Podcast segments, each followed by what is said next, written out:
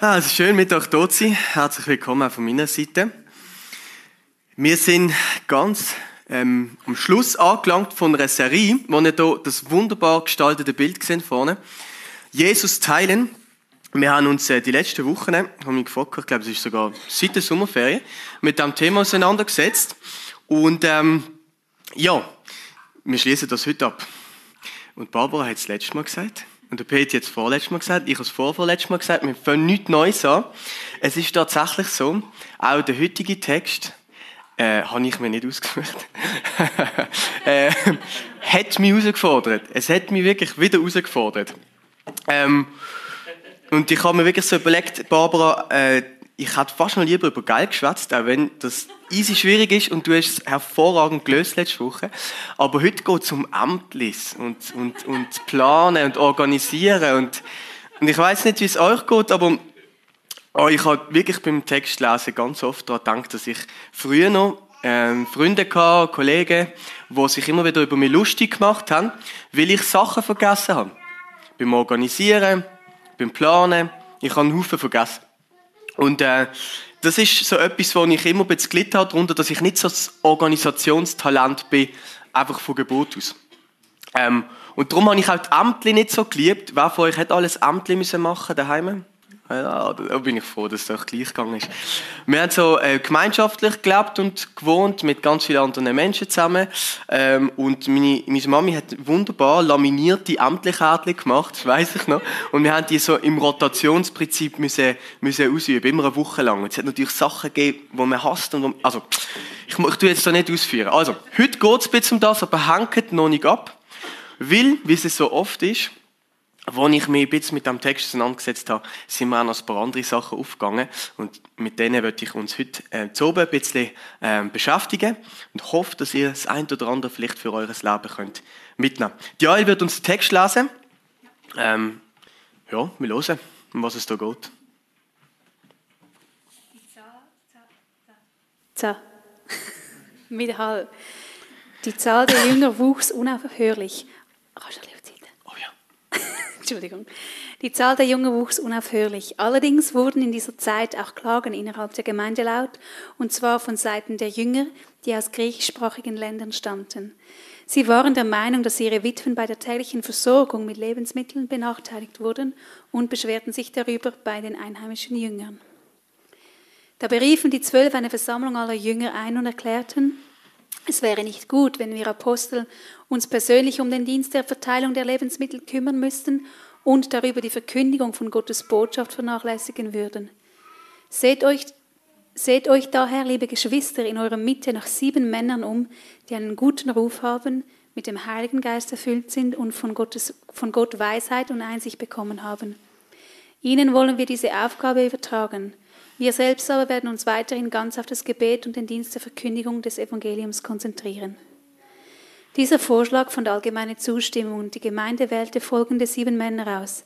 Stephanus, einen Mann mit einem festen Glauben und erfüllt vom Heiligen Geist, Philippus, Prochorus, Nikanor, Timon, Parmenas und Nikolaus, einen Nichtjuden aus Antiochia, der zu dem Judentum übergetreten war.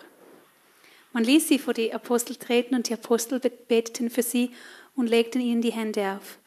Die Botschaft Gottes breitete sich immer weiter aus und die Zahl der Jünger in Jerusalem stieg sprunghaft an. Auch zahlreiche Priester nahmen das Evangelium an und glaubten an Jesus. Danke, Joel. Also falls ihr ähm, irgendwann Familie wollt haben oder schon in der Planung sind, ein paar Namen hat oder da, wo euch sonst könntet ähm, Inspiration geben, genau. Und ähm, ja, das ist also der Text, der uns heute, soll, uns heute soll beschäftigen soll. Ich möchte auch ganz kurz ein paar Hintergrundinformationen geben. Für die, die letzte Woche nicht da sind und generell nicht mehr so recht wissen, was wir jetzt mit dem soll anfangen.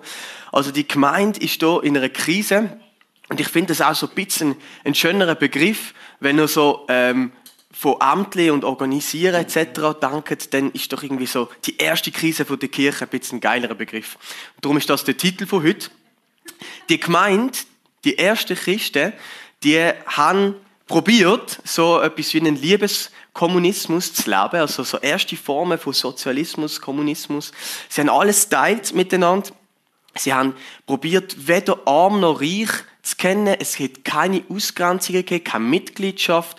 Es haben alle sollen dazugehören und wer etwas gehabt hat, Reichtum, Ressourcen, Felder, da hat es teilt mit der ganzen Gemeinschaft. Also ein riesen Ideal und eigentlich so etwas, wo ich manchmal äh, die Texte lese und denke, wow, ich wünsche mir das äh, für, für uns heute noch ein bisschen mehr. Das haben sie probiert zu leben. Ähm, und zwar auch, weil sie einfach geglaubt haben, dass sie berufen sind, eine große Familie zu sein. Wir schwätzen manchmal so von der Street Church aus so ein bisschen als Familie, oder? Ein Ort, wo man ankommen, heimkommen Und äh, das haben die ersten Christen auch probiert. Sie haben eine Familie sein, die alles teilt. Aber ich kann mir vorstellen, wenn dann plötzlich 3000 Leute bei Pfingsten dazukommen und dann bald sind es 5000 und Counting, dann ähm, kann man festhalten, eine so schnell wachsende Familie, da muss es irgendwann zu gröberen Problemen kommen und das hat es gegeben.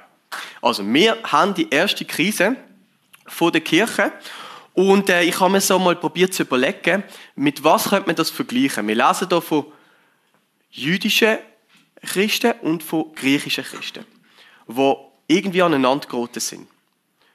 Und äh, das ist jetzt etwas, was ja ein bisschen schwierig ist für uns heute, um das genau so eins zu eins zu übertragen. Mit was könnte man das vergleichen? Ich habe mal ein paar Beispiele genommen. Kannst du mal die Bilder zeigen? Wer kennt die zwei schönen Städte, wo vor allem eine davon unglaublich schön ist? Also das war Basel und Zürich. Äh, das nächste Bild, FCZ GC, die Fans davon. Oder noch eins, jetzt dann gleich wieder sehr entscheidend, SVP äh, und SP das sind so Gegensätze, oder? Aber wenn man sich überlegt, dass die Leute, Basler und Zürcher, dass GC-Fans und Zürich-Fans, dass SPler und SVPler eigentlich alles Schweizer sind, eigentlich alles Menschen sind mit einem unglaublich komischen Dialekt, nämlich dem Schweizerdeutsch, und ganz, ganz viel gemeinsam haben, ähm, und trotzdem sich immer wieder Tröpfe schlagen, dann stellen wir etwas fest. Immer dort, wo Leute gemeinsam irgendwie Entscheidungen mit treffen oder sogar noch wenn gemeinschaftlich unterwegs sind, wie in einer Gemeinde, in einer Kirche, und dann sogar noch wenn vielleicht Ressourcen teilen, dann kommt es zwangsläufig immer wieder zu, ähm, zu so Krisen. Und es sind meistens nur so kleine Sachen wie Herkunft oder wie ähm, ein Favorit im Fußball, wo dann so Krisen auslösen können? Und ich ähm, habe mir mal probiert, so ein bisschen ähm, mit ein paar äh, Rechercheaufgaben zurechtzulegen, was denn eigentlich der Grund war für die Krise hier, um was es hier gegangen ist. Und wir können ähm, uns mal kurz die nächsten zwei, drei Minuten mit diesen Witwen, mit dieser Gruppe, was es hier darum geht, auseinandersetzen. Also eine Witwe, das wissen wir, das ist eine Frau, wo der Mann gestorben ist.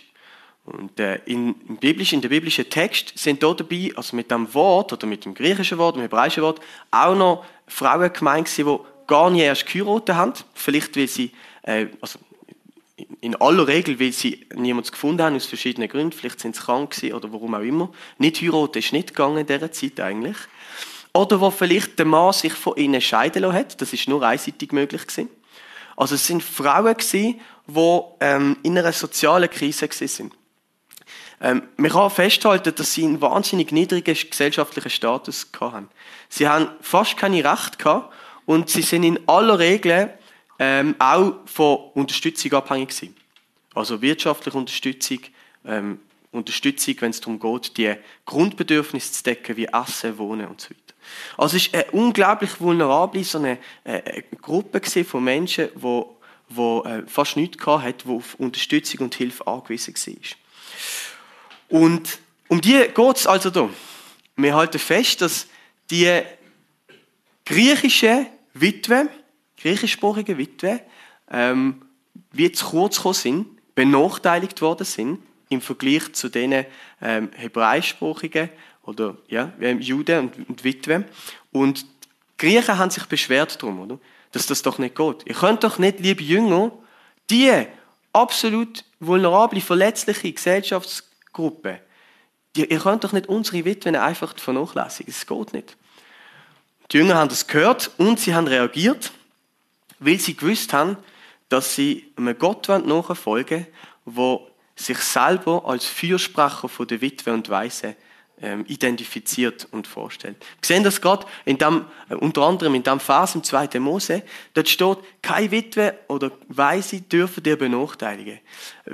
Ich mach's lieber auf Hochdeutsch, sonst kommt es nicht gut. Wenn du sie dennoch in irgendeiner Weise bedrückst und sie zu mir um Hilfe schreien, werde ich bestimmt auf sie hören. Also Gott sagt, hey, das ist eine Gesellschaftsgruppe, wo mir so fest am Herz liegt. Ich will, dass ihr gut auf die aufpasst, weil sie verletzlich sind, weil sie schwach sind, weil sie niemand haben.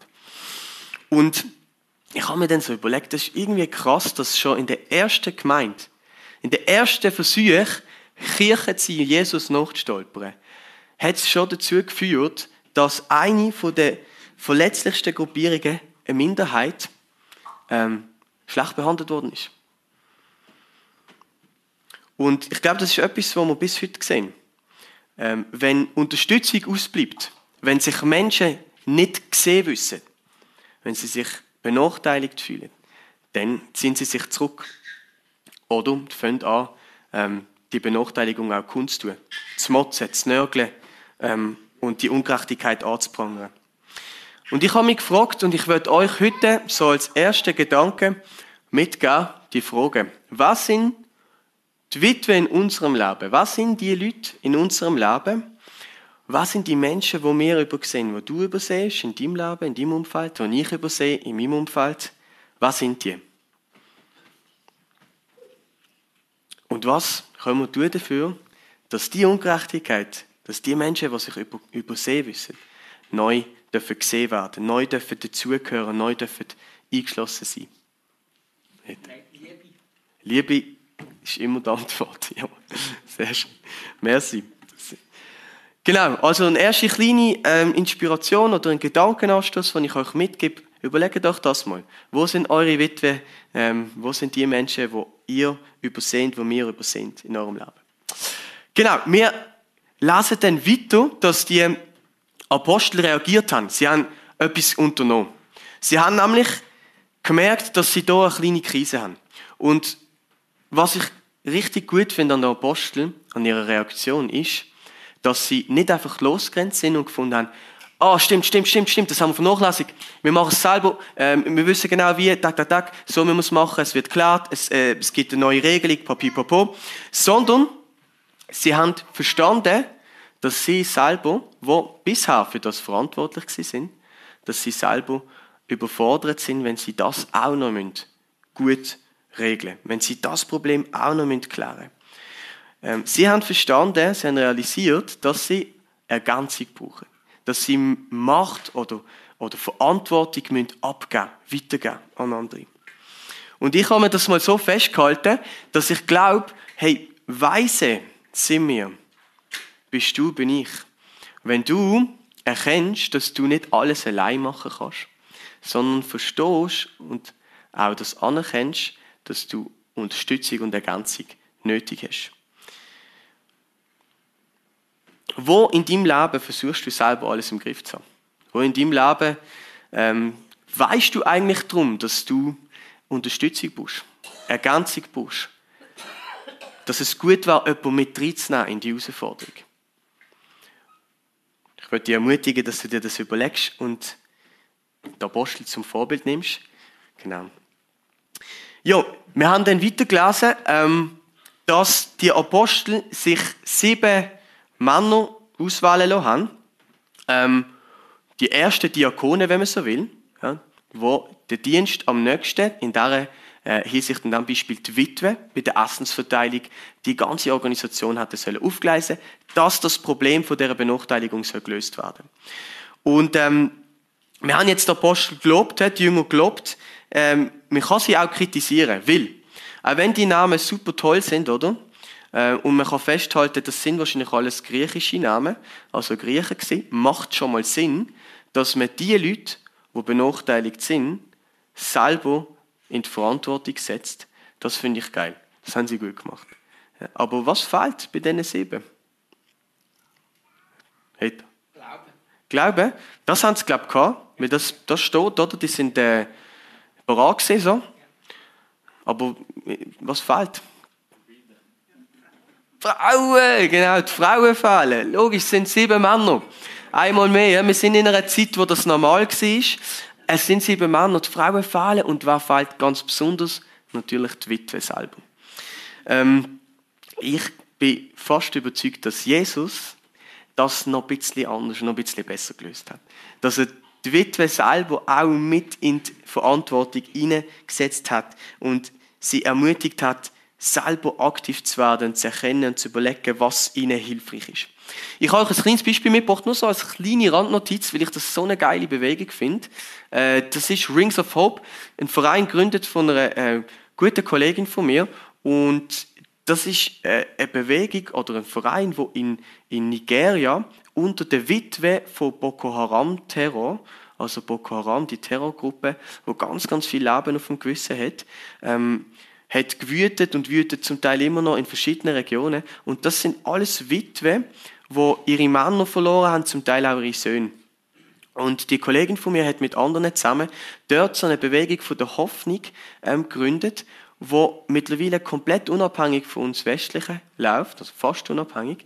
Die tun sich nämlich selber organisieren und mit kleinen so Finanzgrüppeln ihre eigenen Geschäfte aufbauen. Und mittlerweile sind 2000 und mehr von, von Frauen sind eigentlich schon so dabei und ähm, können sich so ihr Leben ähm, aufbauen und vor allem in die eigene Hand nehmen. Finde ich so ein geiles Beispiel, habe ich euch einfach schnell erzählen. Also, die Jünger wir loben, aber wir können sie auch kritisieren, weil sie die Frauen vergessen haben, weil sie die, äh, weil sie die Witwe vergessen haben. Genau. wir machen weiter. Letzter Punkt worum es jeder braucht. Die Wahl von diesen sieben Diakonen, von diesen sieben griechischen Männern mit den tollen Namen, die ist absolut nötig gewesen. Ohne die, glaube ich, wäre das Chaos weitergegangen und wäre wahrscheinlich eskaliert. Kann mir vorstellen, dass die richtig viel Trouble hatten, wenn, das nicht, wenn sie das nicht gemacht haben. Und was lernen wir daraus? Ich glaube, wir können mitnehmen, dass wir dass wir die unterschiedlichsten Begabungen brauchen in einer Gemeinschaft. Dass es nicht nur darum geht, dass wir gute Leute haben, die gut schwätzen können, die predigen können, die das Wort verkünden, sondern es braucht die unterschiedlichsten Begabungen. Ohne das, dass jeder, der zu der Gemeinschaft gehört, sich reinbringt mit dem, was er hat, mit dem, was er kann, mit den Fähigkeiten, mit den Stärken. Ohne das funktioniert es nicht.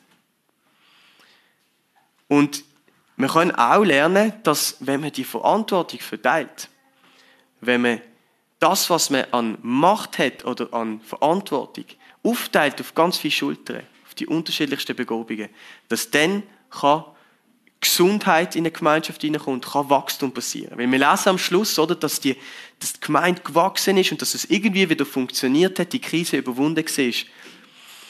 Und ich möchte euch heute ganz konkret einladen, als letzter Gedankenanstoß, als dritter Gedankenanstoß, wir haben ja hier in der Street Church auch so ganz viele Ämter. ganz viele Möglichkeiten, wie man sich kann betätigen, beteiligen, sich selber einbringen mit dem, was man kann, mit dem, was man mitbringt an Gaben, an Stärken. Und äh, ihr seht hier ein paar Sachen, das ist nur vom Mittwoch oben. Nur vom Mittwoch oben gibt es eigentlich all die Ämter, die ihr hier seht. Und ich habe dann Barbara noch schnell gefragt, weil äh, ich gemerkt habe, hey, aber unter der Woche, der Peter mir auch noch darauf hingewiesen, unter der Woche passiert auch noch extrem viel. Neben allen Angeboten, die wir sowieso machen, passiert noch mega viel, auch gemeinschaftlich. So. Ganz kurz, einfach, dass ihr das noch schnell gehört habt. Das ältere Kaffee, 14 täglich. Kids Explore, also Ausflüge mit den, mit den Kindern. Kids Creative, drei bis viermal Kreativnachmittag mit den Kindern. Family Events, Teen Events. Also da gibt es unglaublich viel. Ähm, neben diesen Ämtern, die noch zusätzlich in der Street Church, in der Community passiert. Und ich würde euch einfach einladen, heute oben als dritter Gedankenanstoß und dritte Frage, du kannst die Frage einblenden, wo kann und will ich mich mit meinen Begabungen in der Gemeinschaft der Street Church vielleicht ganz neu einbringen, beteiligen? Wo kann ich dazu beitragen, dass die Gemeinschaft gesund sich entwickeln darf. Dass möglichst viel Krisen und möglichst viel Chaos kann abgewendet werden, weil man Verantwortung auf verschiedene Schultern verteilt und nicht ein paar wenige am Ausbrennen sind. Ich würde euch ermutigen, das heute, wenn ihr euch bereit fühlt und Lust habt, ganz konkret zu machen, ähm, weil ich nämlich so eine schöne Liste mitgebracht habe. Ähm, wo man sich heute sogar schon kann eintragen kann. Peti hat mir die äh, ausgedruckt. Das sind jetzt einfach die Ämter von der, von der Grow Session, Mittwoch für Mittwoch. Brauchen wir easy viel verschiedene so, äh, Leute, die einfach mithelfen, die sagen, wie der Raschi zum Beispiel, ich tue gerne äh, Bodenschrubben in der Küche und äh, Norina hasst das, darum mache ich das gerne ab und zu. Äh, Jaden, der einmal an der, an der Technik hilft. Diverse andere von euch, die immer mithelfen. Ähm, genau, es braucht mega viele verschiedene Menschen und es ist überhaupt kein Muss, aber wenn ihr euch berufen fühlt, kommt äh, nach, nach dem Gottesdienst, während dem Kaffee trinken oder nach dem Dessert zu mir, tragt euch da gerade ein. Oder meldet euch bei der Barbara, wenn euch irgendetwas in Richtung Family, Kids, Teens oder so interessiert und ihr dort gern allenfalls dabei seid. Zusammenfassend. Drei Sachen, wo ihr euch könnt etwas davon auswählen könnt. Ähm, vielleicht auch zwei, aber ist meistens eine Überforderung nach so einem oben. Wo sind die Menschen in eurem Leben, in eurem Umfeld, wo ihr droht zu übersehen? Oder wo vielleicht auch nicht von euch, aber von der Gesellschaft, von der Gemeinschaft übersehen werden? Was könnt ihr dazu beitragen, dass die Menschen ins Licht kommen, dass die Menschen gesehen werden, dass die Menschen dürfen dazugehören? Das Zweite, wo sind ihr in der Gefahr, in eurem Leben, irgendeinem Lebensbereich, alles selber zu machen. Weil ihr vielleicht stolz sind, Unterstützung anzunehmen. Wo könnt ihr, oder wo ist es vielleicht dran, nötig, dass ihr einseht, dass es wichtig ist, ähm, Unterstützung in Anspruch zu nehmen. Und das Dritte, wo kannst du dich, wo könnt ihr euch einbringen in äh, unsere Gemeinschaft? Es gibt diverse Möglichkeiten. Ja, und ich möchte noch, noch beten zum Abschluss dieser Predigt. Jesus, wir wollen dich einladen in unsere Mitte und äh, jetzt auch gerade in unsere Herzen. Und die Krise, die erste Krise von der Gemeinde, die dir hat probiert nachzustolpern, mit all diesen Menschen, ähm, die wollen wir ja, uns vor Augen führen und daraus lernen. Und wir wünschen uns, Jesus, dass du uns in diesen drei Themen immer wieder begegnest und auch zu uns redest. Heute ganz konkret. Dass du uns aufzeigst, wo wir Menschen sehen können, wo, wo übersehen werden.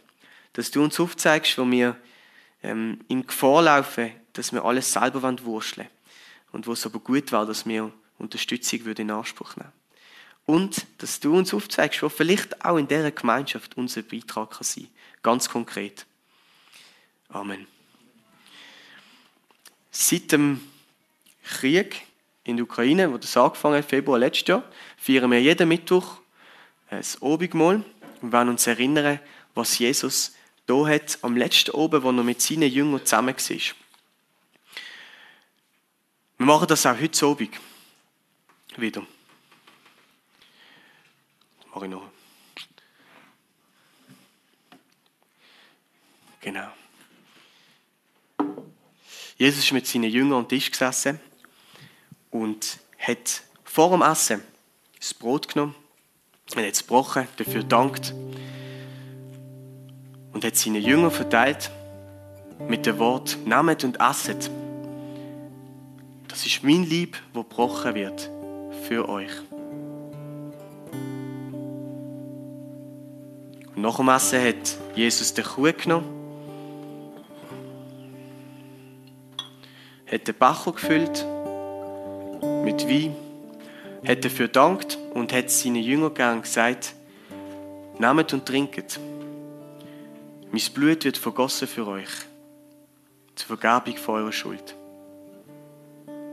Das hat Jesus da, hat sich selber austeilt an uns, damit wir Leben haben. Und an das wollen wir uns heute erinnern. Und ich würde euch einladen, nachher während dem Worship, dass ihr führen kommt Ihr dürft Brot nehmen, ihr dürft Traubensaft nehmen. Und ihr dürft wie immer auch einen Stein nehmen da vorne. Und wenn ihr etwas habt, das euch jetzt belastet, beim heutigen Abend, vielleicht ist es so etwas in eurem Leben, wo ihr selber am Rennen sind und solltet abgeben. Vielleicht ist es eine Person, wo ihr merkt, ich könnte die mehr sehen. Ich könnte mehr dafür sorgen, dass ihre Gerechtigkeit passiert. Dann dürft ihr das ablegen am Kreuz. Momente dort verweilen. Kommt, sind willkommen.